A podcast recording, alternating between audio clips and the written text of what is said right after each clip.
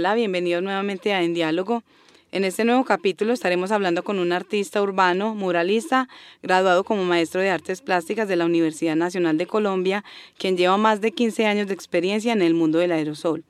Su obra está plagada de experimentaciones visuales que lo llevaron a desarrollar un estilo colorido, irónico y ácido, que encontró sus influencias en la atmósfera visual de los años 90, en la gráfica popular de los buses, los dibujos animados y corrientes como el surrealismo pop. Su carrera como muralista inició en el año 2004 y por medio de su trabajo se ha interesado en mostrar que no todo en el graffiti son propagandas políticas y críticas sociales, sino que también puede haber diversión, imaginación y mucha creatividad que son ingredientes necesarios para enfrentar una realidad que muchas veces se nos puede volver deprimente. Este artista ha posicionado a Medellín en el mapa del arte urbano y gracias a la versatilidad y al uso de diferentes medios ha trabajado con diferentes artistas musicales y marcas de ropa como 747, 36 grados, Juanes, J Balvin, Carol G, entre otros. Hoy nos está acompañando La Plaga Invade. Muchísimas gracias por estar con nosotros. Hola, muchísimas gracias a ustedes por la invitación y me siento muy emocionado de estar acá. Muchas gracias. También estamos muy emocionados de tenerte acá. Eh, este es un espacio para que hablemos mucho como de tu proceso eh, como artista y esas decisiones que se toman. Digamos que en medio de un proceso también académico o no sé si empezaste también a pintar en la calle antes, ¿cierto? Entonces, eh, quiero empezar por esa parte. Eh, tú eh, está, estudiaste en la Universidad Nacional, ¿cierto? Estudiaste arte como tal, pero tu decisión de estar en la calle, ¿cómo fue, cómo pasó eso? Cuéntanos. Pues mira, yo siento que desde pequeño había tenido unos referentes artísticos en mi familia. Mm. También eh, fue muy importante las salidas al centro con mi madre, siempre eso como que lo voy a mantener súper presente eh, y ha sido algo que me marcó pues un montón porque en esas salidas al centro podía ver uno, no sé, la calcomanía de Tasmania, de Box Bunny, de Piolín pegada en las ventanas de los buses pintada en, los, en las caseticas donde vendían jugos, entonces como que toda esa iconografía de estos personajes que a mí me interesaba mirar, eh, fueron parte pues como de todo este proceso, ¿cierto? Eh, la música también eh, fue pues como un elemento súper importante, el breakdance y la patineta. Entonces siento que es como toda una que ensalada, un silpiconcito de cosas que me fueron formando y me, me, fueron como encaminando a tomar la decisión de, de pintar en la calle. Pues porque tú lo hacías, no sé, en libretas, cuadernos, todo eso, pero ya dar al salto a la calle fue como, wow. Claro. Digamos que, es diferente, es muy diferente cuando uno pasa de un, digamos que de un medio y de un formato. Además que es muy importante también eso, ¿no? Te iba a preguntar porque eh, en la academia nos enseñan eh, de alguna forma, eh, sí, uno aprende las técnicas, ¿cierto? Aprende dibujo, aprende pintura, muchas cosas, pero también a la hora de enfrentarse a los formatos digo yo, ¿cierto? No es lo mismo hacer un dibujo en una libreta, que es algo pequeño, a ya enfrentarse a la calle, enfrentarse a un muro. Eh, ¿Esa experiencia cómo es? Y sabes que ni siquiera es el asunto del formato, es el asunto del contexto. Y usted estar parado, desarmado, pues como en los buenos términos, y, y, también como a la expectativa porque todo puede pasar, y más en una ciudad como Medellín, y más en el 2004 que mm, fue el momento en que empecé a pintar, ¿cierto? Entonces fue asumir eh, un reto, asumir un montón de cosas más que lo estético y todos estos asuntos que uno tiene que resolver a la hora de producir una pieza, sino que fue más eh, un asunto de entendimiento de la ciudad, de saber a qué horas se podía pintar, a qué horas no, eh, cómo entrar a los barrios, cómo poder pintar en las avenidas, pues como todo este montón de cosas, era, fue más como un asunto de proceso y de entendimiento de la ciudad. Ya el asunto de, pues no sé, los formatos, la verdad, creo que todo lo hace la práctica. Y yo hago como una una analogía ahí, como si uno está en una libreta o en un canvas o algo así, uno está utilizando como la muñeca o el brazo. Si uno está en un muro, está utilizando todo el cuerpo, todo, el, cuerpo, es el compás, todo el cuerpo es el instrumento de movimiento para que esos, pues, para que las cosas se hagan reales. Y hay extensiones, hay un extensor, si uno quiere pintar una cosa más gigante, pues como que ya hay herramientas, eso es todo uno lo va descubriendo. la práctica, digamos que empieza a ser que ya no sea, no haya una dificultad como tal con la, el tamaño del muro o el tamaño, cierto, del formato, sino más como con el contexto, como lo que estabas diciendo. Sí, Hay que tener mucho cuidado. De pronto te ha pasado algo, alguna experiencia en ese, digamos que trabajando, te ha, te ha pasado algo pues como que recuerdes o... Eh, Sabes qué te cuento, como que del año 2004 al año 2008 más o menos, mm.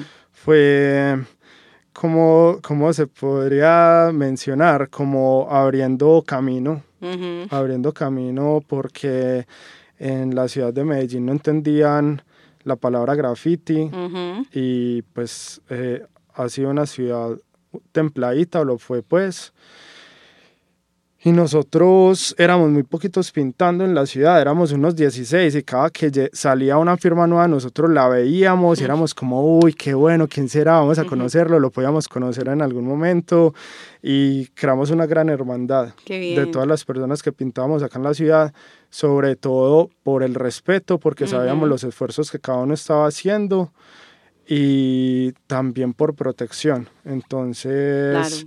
Eh, como que toda la, pues nosotros no somos vieja escuela porque hay unos antes de nosotros eh, que fueron nuestros maestros, pero siento que sí somos como la nueva vieja ola y, y, entre todos nos respetamos un montón y claro, pues no sé, como te digo, del 2004 al 2008 eh, fue un proceso de, de que la gente en la calle se sensibilizara de lo que estamos haciendo y hubo un, pues una que otro tipo de encuentro pues como no tan grato, pero después ya eh, la, a la gente en la ciudad le, le encanta el graffiti. Pues como después del 2008, en 2010 ya se posiciona un montón en la ciudad, a la gente le gusta mucho, ya hacen tours, ya Medellín es una ciudad turística gracias al arte urbano, gracias a todo lo que hemos hecho también como todos los compañeros acá y compañeras. Entonces es, es chévere. Claro, porque es muy importante también porque eh, digamos que... Eh, el arte urbano como tal hace parte también de la identidad de una ciudad, ¿no? ¿Cierto? Creo que eso es algo que hay que tener en cuenta. Si bien los museos son espacios institucionales que nos dan y nos muestran cierta cultura, ¿cierto? Cierto, cierto lado de la cultura, cierto lado del arte, creo que la gente también eh, ve la cultura de una ciudad a través de lo que hay en sus muros. Entonces, creo que esa parte es muy importante, eh, que la gente también la entienda y haya una sensibilidad respecto a esto Mm, lo digo también porque también se hacen como recorridos de turísticos, creo, ¿cierto? Ya se hacen recorridos por ciertos lugares eh, que tienen como unos grafitis específicos, unos murales y digamos que eso hace parte como de toda la dinámica de una ciudad y que es muy importante que la gente lo entienda que no es solamente, eh, y esa era una de las preguntas que te iba a hacer más adelante, pero bueno, ya estamos aquí hablando de una manera como muy fluida y, vamos como a eso. Que la gente entienda que no es vandalismo o que cómo hace uno para que la gente, esa sensibilización en ese proceso, cómo hacían ustedes, la gente les preguntaba o ustedes hablaban con la gente o cómo fue como ese proceso. Sabes que uno muchas veces cree que todo se hace de la misma manera como lo han hecho en otras ciudades. Entonces uno tiene el referente de la afuera. Sí. Pero en el proceso y en las salidas y todo eso se da cuenta que cada lugar eh, claro actúa de una manera muy diferente. Entonces, claro, yo empecé solo, yo salí a pintar, no sé, a las 12 de la noche, llegaba después a la casa a las 4 de la mañana, era como enfrentarse en un montón de cosas que de pronto era, era uno más vulnerable. Arriesgado. Ajá, y así lo hacíamos los que estábamos pintando en la ciudad. Hasta que llegó un momento que dijimos como, hey, pues encontré un compañero, mala leche, con el que me entendí muy bien pintando. y nosotros tomamos una decisión de decir, como, hey, salgamos los domingos a las 7 de la mañana y salimos Más tempranito para que nos vean. no, y como salimos, pero como con toda la actitud de que vamos a, pues no somos artistas, ¿sí? o que como vamos a pintar un mural y, y, vamos a enfrentar lo que tengamos que enfrentar, pero a la luz del día, con las, pues como con el diálogo con la gente y todo eso, entonces empezamos a, no sé, empezamos a ir ya, eh, pues voy a contar como el espacio de Moravia, que me encanta, cuando era la montaña de, de escombros, fuimos mucho al barrio, allá nos querían un montón, entonces siempre pues era como recurrente el lugar, fuimos varias veces, la gente como que, uy, llegaron y es muy bonito porque incluso en lugares donde tienen menos es donde más entregan, entonces siempre nos llevaban jugos, siempre nos daban algo que si queríamos comer algo, cosa que no pasaba en otros sectores de pronto estratos más altos. Como un artista, o sea, Ajá, estratos más altos en la ciudad que uno pues uno no estaba pintando un muro de una unidad, sino un lote abandonado que tenía basura y esto, y aún así eh, le llamaban a la policía, le gritaban uno tal cosa, le tiraban una botella de un carro, pues como que nos tocó vivir de todo, pero eh, fue, fue entender la ciudad, fue entender la ciudad y, y, el asunto de no, pintemos de día y hablemos con la gente y, y como que como lo dije ahora, como un asunto de sensibilizar a las personas, y esto es lo que hacemos y, y ya, pues, sí, no es nada violento para nada. La gente a veces,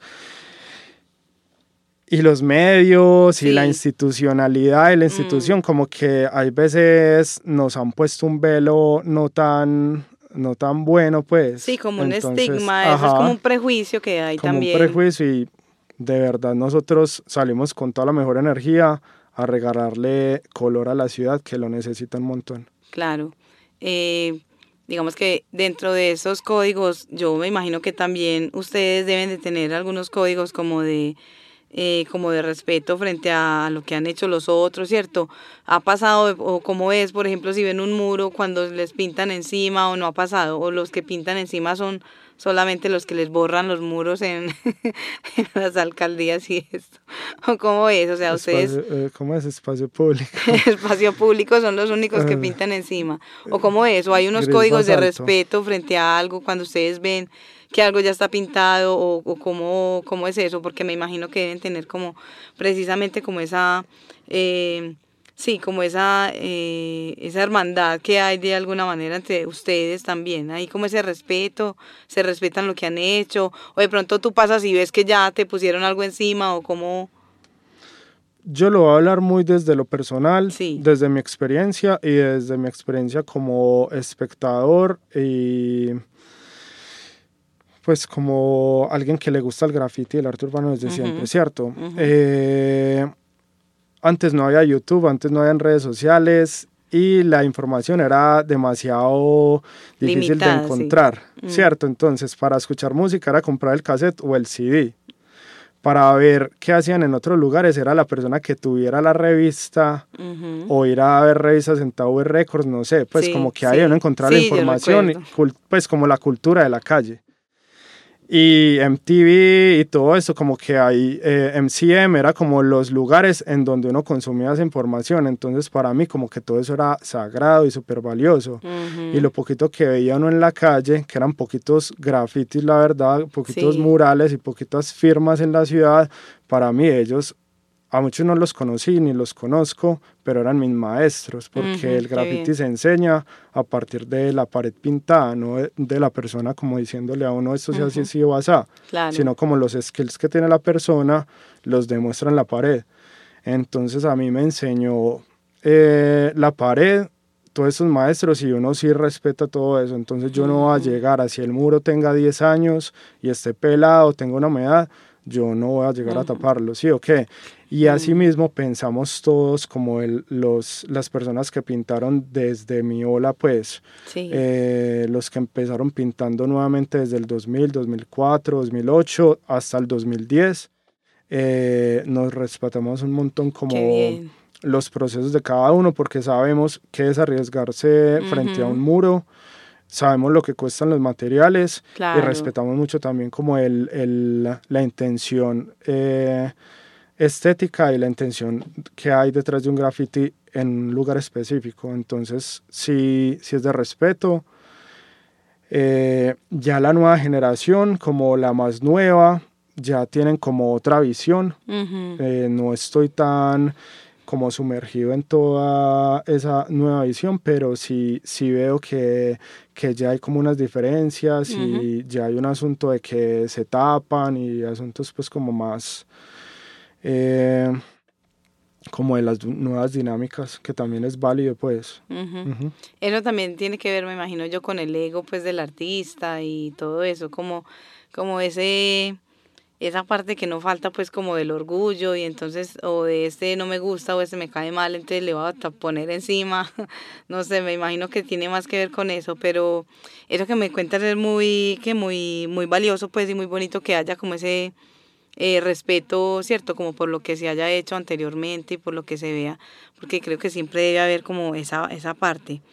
Mm, digamos que hablando de eso también eh, podríamos decir que has tenido o, o, tienes como algunos referentes o algunos artistas que has visto eh, de acá o de otra ciudad que de pronto te, te hayan llamado la atención y que hayan sido como tus, sí, como tus referentes y como artistas que hayas admirado eh, dentro del arte urbano y que hagan graffiti? ¿Y ¿Cuáles pueden ser como esos artistas de pronto? Mm, tengo un montón y lo más bonito es que son mis amigos.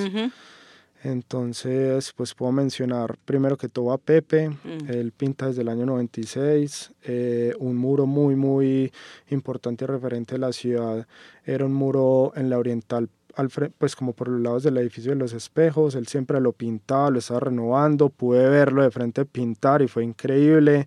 Brick J también, que pintó el deprimido de, de Villanueva, mm. eh, New School, Mala Leche, Stingfish, que es un artista increíble de Bogotá, Ledania es un artista increíble también de acá de Colombia, eh, Mala Leche, Señor OK, pues son, son un montón de artistas que, como te digo, cada uno desarrolla su obra y a mí me inspira a ver lo que hacen y aparte son como los hermanitos que eh, le siguen dando energía a uno para continuar y uno a ellos también. Eh, ya como entrando a otra, pues como otra, eh, como ramificación de toda mi búsqueda, hay un artista eh, de Ciudad de México que se llama Neo y es la primera persona que conocí que trabaja en realidad virtual, haciendo graffiti, haciendo mm, pintura en realidad virtual, esculpido, entonces fue como una persona que también ha sido importante dentro de mi proceso. Qué bien. Eh, te iba a preguntar algo, no sé si la pregunta te puede parecer incómoda o que pues ahorita, eh, antes de empezar, hablábamos de algo del asunto de la academia, que a veces es como espinoso, pero igual la, la traía acá porque me interesa mucho también saber como tu punto de vista, ¿cierto? Porque es como desde el otro lado, digamos que de esa institucionalidad y de lo que nos marcan como los los cánones estéticos y lo que nos marca la institución y los libros, etcétera. Hay un debate que, eh, que, que se ha dado eh, mm, y que se habla mucho de que el arte urbano y el graffiti, que no es arte, hay gente que dice que sí es arte, otros que no es arte. ¿Tú cómo lo ves o tú qué opinas frente a eso? Porque tú estudiaste precisamente porque eres de una academia, no eres como tal un artista urbano empírico, porque yo creo que eso también es como algo que puede marcar algo incluso desde la estética porque viendo tu trabajo pues es un trabajo muy bien hecho muy muy bien elaborado eh, digamos que estéticamente muy limpio y se nota que hay un estudio eh, detrás muy consciente acerca del dibujo, acerca del color, acerca de la línea, ¿cierto? Todo esto. Entonces cuando aparecen como esos debates, eh, siempre los que debaten y los que hablan y los que aparecen en los textos son los que no han hecho este tipo de arte, que es lo más divertido, o sea, son todos estos teóricos que no han cogido un aerosol en su vida y dicen, no, es que esto no es arte porque no sé qué, están manchando la ciudad y la cierto, todo esto. Entonces, qué bueno preguntártelo a ti porque tú sí estás empapado de todo este mundo y pues yo creo que estas conversaciones es importante tenerlas también es con la gente con la que está metida en el asunto, no solamente teorizando, especulando en Hegel y en todas esas cosas, sino cómo ves tú ese asunto, ese debate cuando a veces se presenta. Eh, a mí me parece divertido, la verdad. Me parece pues, súper divertido porque tú lo acabas de mencionar, pues como que lo teorizan y lo complejizan y lo eh, clasifican.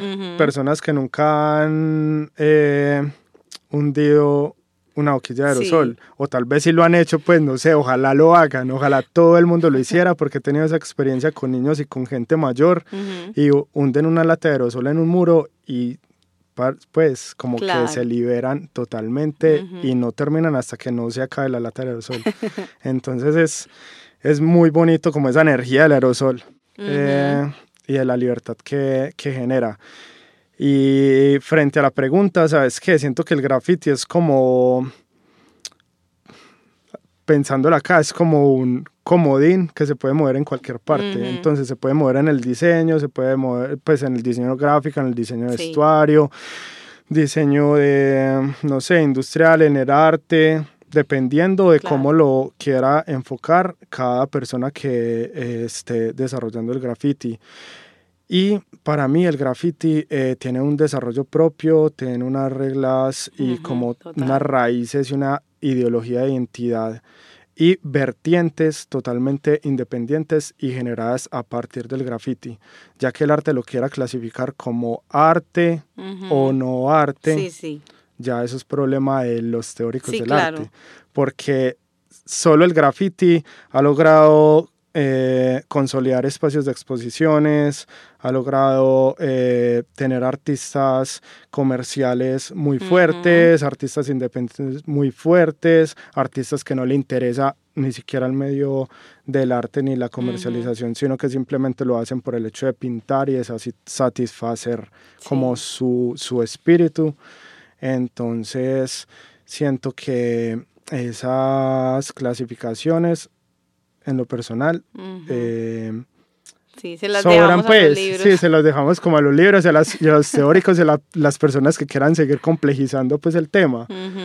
Pero el mismo graffiti se ha encargado de crear su escuela y su proceso y, claro. y todo lo que Y también tiene su historia, tiene, sí, total. tiene... Bueno, yo creo que también hay academias que están empezando a entender eso también.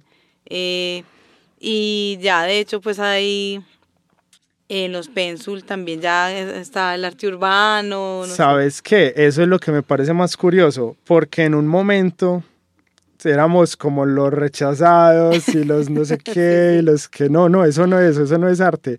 Pero ya las academias y, y, escuelas de diseño y todo eso están incluyendo todo el arte urbano, el graffiti, el brandalismo, el todas estas manifestaciones de la calle, pues. Claro, porque es que mm, finalmente eh, son eh, posiciones y manifestaciones estéticas que no se pueden negar y que además hacen parte de nosotros, hacen parte de uno, de, del, del, día a día, incluso cuando uno sale, uno siempre va a ver un graffiti, va a ver, ¿cierto? Y le va a llamar la atención o le va a gustar, o sea, es algo que está eh, como en la carne de la ciudad, está, es ahí latente, entonces... En la piel de sí, la ciudad. en la piel, entonces también a veces negarlo es una cosa muy eh, digamos que sí, es un, o sea, no, no tiene sentido pues negarlo y sí, las academias creo que en este momento también están siendo más conscientes de eso. Eh, de hecho, yo he tenido eh, estudiantes, cuando he dado clases en Bellas Artes, he tenido estudiantes que ya están haciendo arte urbano y lo hacen de una manera pues increíble, tienen un talento pues que uno dice, wow, ¿cierto? Uno se sorprende cómo puede ver la capacidad creativa, porque creo que para estar en ese, en ese medio y hacer también como todo esto hay que tener mucha creatividad. Entonces me parece que es algo muy, muy importante como de, de tener eh, presente. Y toda esa creatividad y todo eso, como lo que tú estabas diciendo, eh, se puede prestar para muchas, muchas cosas, ¿cierto? Para eh, diseños de ropa, de cosas, de marcas, eh, también eh, puede ser eh, mobiliarios, o sea, se puede, se puede traducir como en muchas, en muchas variantes. Y tú gracias a esa posibilidad has tenido como la oportunidad de trabajar con marcas, ¿cierto? Con marcas de ropa importantes y con artistas también, eh, como Carol G o J Balvin. Esa partecita pues me parece como chévere que nos cuentes cómo ha sido como esa experiencia, cómo llegaste hasta allá, cómo llegaste como a trabajar con, esta, eh, con estas marcas, con, estas, eh, con estos artistas. Sí, yo siento que cuando empecé a pintar, empecé simplemente por el gusto de vivir la experiencia de pintar en la calle. Y como fue un ejercicio constante y repetitivo y de, no sé, caminar de arriba abajo la ciudad cada semana pintándola, entonces siento que mi trabajo se posicionó en la ciudad, el icono de la plaga se posicionó en la ciudad, entonces todo esto ha traído como un sinnúmero como de, no sé, experiencias muy bonitas y muy increíbles y he podido tener la oportunidad de, pues sí, como lo dijiste, como de trabajar con artistas importantes de acá de la ciudad. Eh, con la marca 747, ellos son allegados desde principios de mi proceso y yo soy allegado desde principios del proceso de ellos ya desde hace varios años y eh, nos la hemos llevado muy bien empezamos trabajando y desarrollando algunos productos colaborativos. Después conozco a una persona acá en la ciudad, pues muy, muy increíble también, que se llama Oscar Vázquez.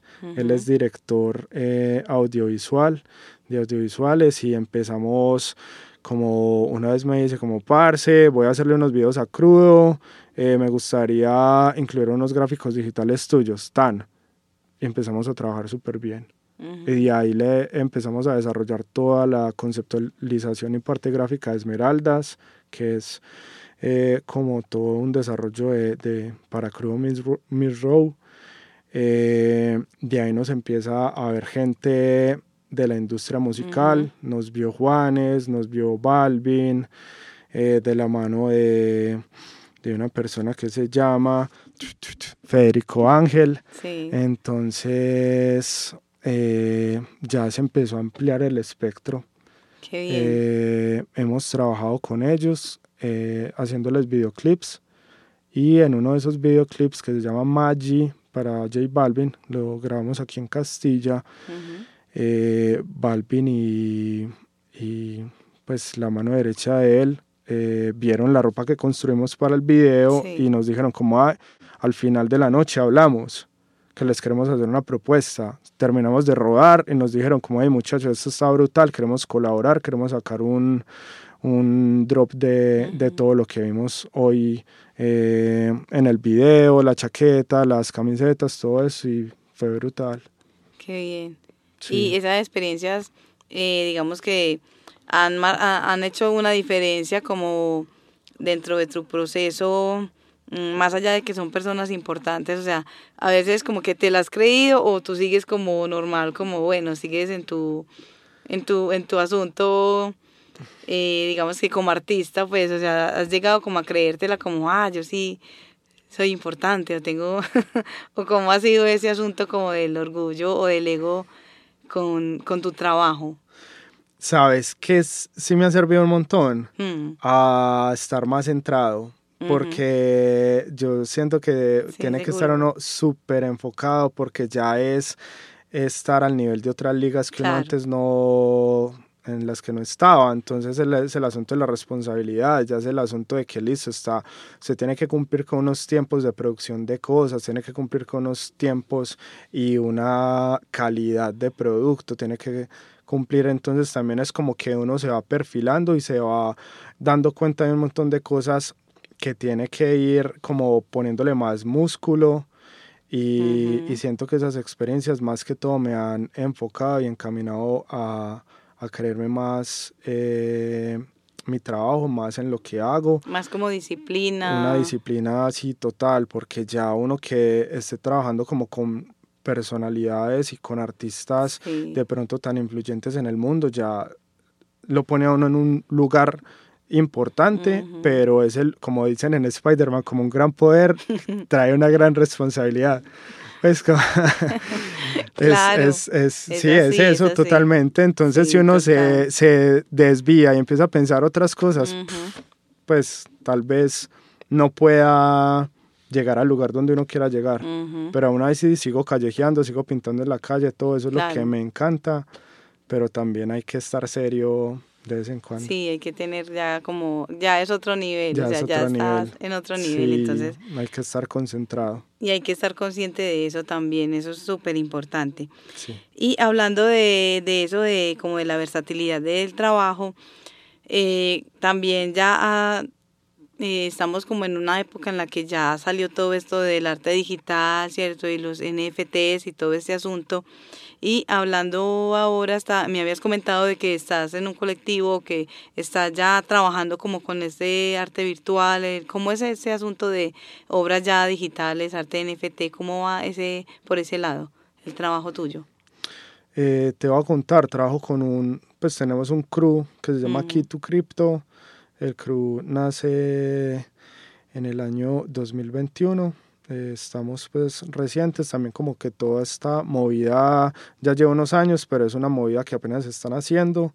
Eh, el director de, pues, o más bien el que nos indujo a todo este mundo se llama Lorenzo Mazna. Él tiene una galería que se llama Money Links, mm. una galería de NFTs. Sí. Eh, y me hace una invitación en el 2021, en junio, para, un, ah, para pintar en la conferencia de Bitcoin de Miami, ¿cierto? Entonces ahí empiezo como a entender un poquito todo este universo, todo el universo de las cripto, de los contratos inteligentes eh, de los NFTs y nos hemos ido como adentrando y entendiendo los términos, la manera de generar las obras y todo esto. Y si somos artistas NFT, pues somos un crew de artistas NFT en este momento. Qué bien. Eh, yo creo que mm, sería muy... No sé si quedó muy... Muy, no sé, si quieres decir algo más como al respecto. Bueno, esto, por ejemplo, eh, Ah, marca, hay, como marca una diferencia también como en tu trabajo o sigue Totalmente, totalmente, porque sabes qué, el artista puede tener una posibilidad eh, comercial independiente de convocatorias, independiente de que un curador apruebe o no tu trabajo, independiente de galerías y el artista ya puede ser como el que toma sus propias decisiones. ¿Por qué? Porque puede tener su galería sencilla en un marketplace como OpenSea, que es como uno conecta la billetera en el OpenSea, tiene su galería con todas sus piezas, puede venderlas sin necesidad de que alguien esté de intermediario, ajá, de intermediario, o si quiere ir más allá, puede construir su galería virtual para visitar desde el celular, desde el PC o desde las Oculus. Entonces uno ya puede hacer recorridos virtuales en diferentes plataformas. Está eh, OnCyber, está CryptoVoxels, que es un metaverso importante en ese momento. Uno puede construir su espacio ahí y mostrar todo su arte. Eh, entonces también es como un, un nuevo mundo en el que cada artista y cada creador puede exhibirse como quiera, pues, porque también es como un mundo paralelo, puede ser un avatar y puede, no sé, tener el pelo verde o de mil colores, o puede ser un animal gigante, pues como que es también un juego y es otro universo que se está creando ahora y, genera todo este montón de posibilidades también. Que le da la independencia Y también la independencia, eso, eso es súper importante.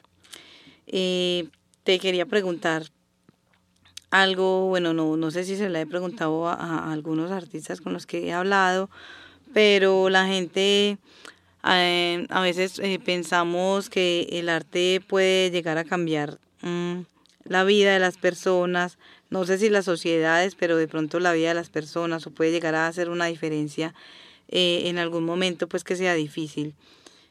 ¿Tú qué piensas al respecto? De pronto a ti tu, tu trabajo te ha, llegado, te ha cambiado la vida, eh, ha sido una forma de pronto como de sopesar en momentos difíciles. ¿Crees que el arte puede llegar a cambiar también en algún momento o algún aspecto de la sociedad? Total, total, y lo he vivido, he visto el proceso. Eh, para mí es como lo que me sostiene, pues como energía vital en este planeta, pues sí, o que como que es lo que me da las fuerzas de, de hacer las cosas cada día. El arte es algo increíble y lo digo pues como desde mi proceso, pero también desde afuera. Y lo digo muy desde el graffiti, lo he vivido totalmente porque cuando uno pinta un lugar, pues el simple hecho de que ese lugar estaba, no sé, abandonado, lo deja vibrando en color. Y el lugar ya cambia totalmente. Y la gente le gusta, y la gente lo limpia, y la gente ya no le bota, no sé, los escombros y todo esto.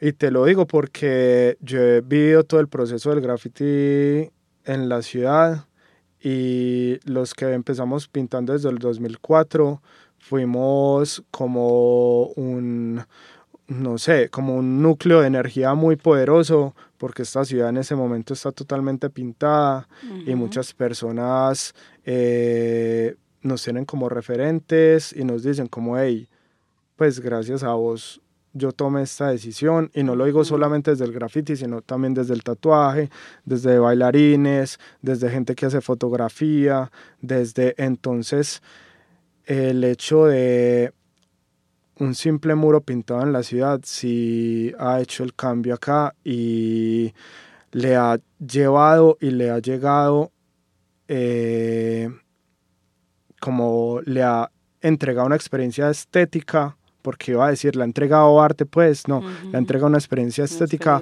a muchas personas en la ciudad que tal vez no van a un museo, que tal vez eh, pues tienen otras referentes eh, pues como de visuales. Entonces, sí, el graffiti se ha encargado de eso y y hace más cercano las experiencias estéticas para muchas personas. Claro, de alguna manera es también como llevar esa parte del arte a la, sí, afuera, a la calle, a que la gente, eh, como dices tú, que no va a un museo por eh, muchas razones, porque también eh, en los espacios institucionales también son espacios que de alguna manera tienen cierta barrera, así diga, así, así uno no lo quiera eh, aceptar desde la institución, impone cierta barrera que la gente a veces es temerosa de ir, ¿cierto? La gente muchas veces no se acerca a un museo, eh, no porque no tengan la intención, sino porque hay una, hay un asunto eh, que todavía se maneja como de del, del contexto y de, de, de, la, de la, del, que, es, que es sociológico también, que la gente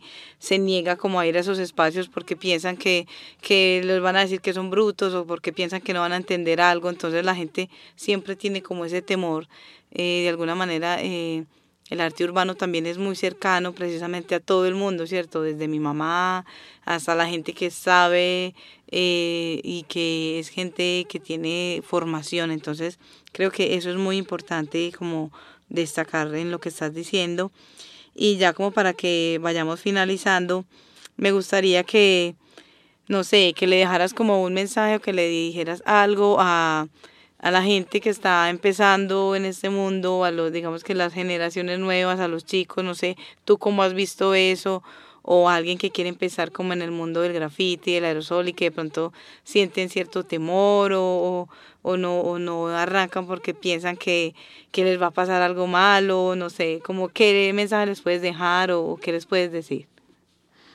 Eh, yo creo que más como a todas las personas que tienen intereses como creativos, eh, que le den con toda, porque de verdad es muy gratificante hacerlo, ver que se logra y todo eso lo llena uno de satisfacciones bien, bien bonitas, de motivaciones y puede eso es convertirse como en un agente inspirador de más personas y siento que es lo que necesita como el mundo, como personas que inspiren. Entonces como que sin miedo, con toda y, y hacer lo que más les gusta. claro.